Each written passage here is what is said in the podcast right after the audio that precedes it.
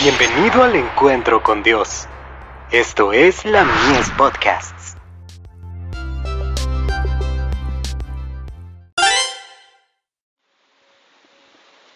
La fe por la cual vivo. Yo salvaré a tus hijos.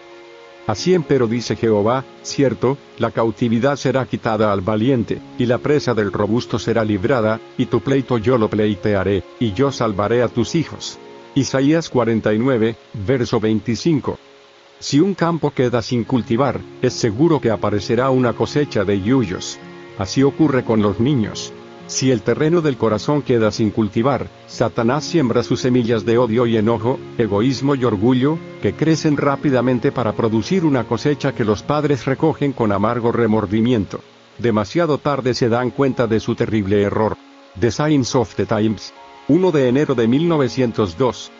Jesús ama a los niños y a los jóvenes. Se regocija cuando ve que rechazan a Satanás que se esfuerza por derrotarlos. Más de un joven está en inminente peligro de caer bajo múltiples tentaciones, pero el Salvador tiene la más tierna simpatía por el tal, y envía sus ángeles para guardarlo y protegerlo. Ibid. Los padres ocupan el lugar de Dios frente a sus hijos, y tendrán que rendir cuenta del cumplimiento del cargo que se les ha encomendado de Review and Herald. 14 de octubre de 1875. Multitudes de jóvenes son arrollados por las poderosas olas del mal.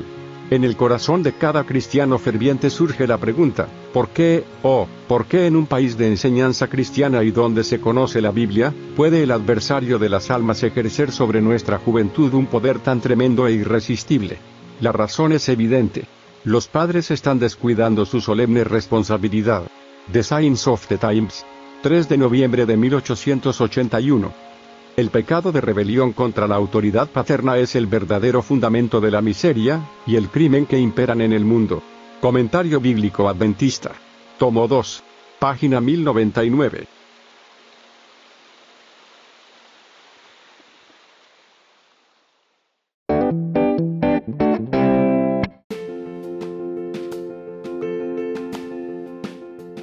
Visítanos en www.ministeriolamies.org para más contenido. Dios te bendiga.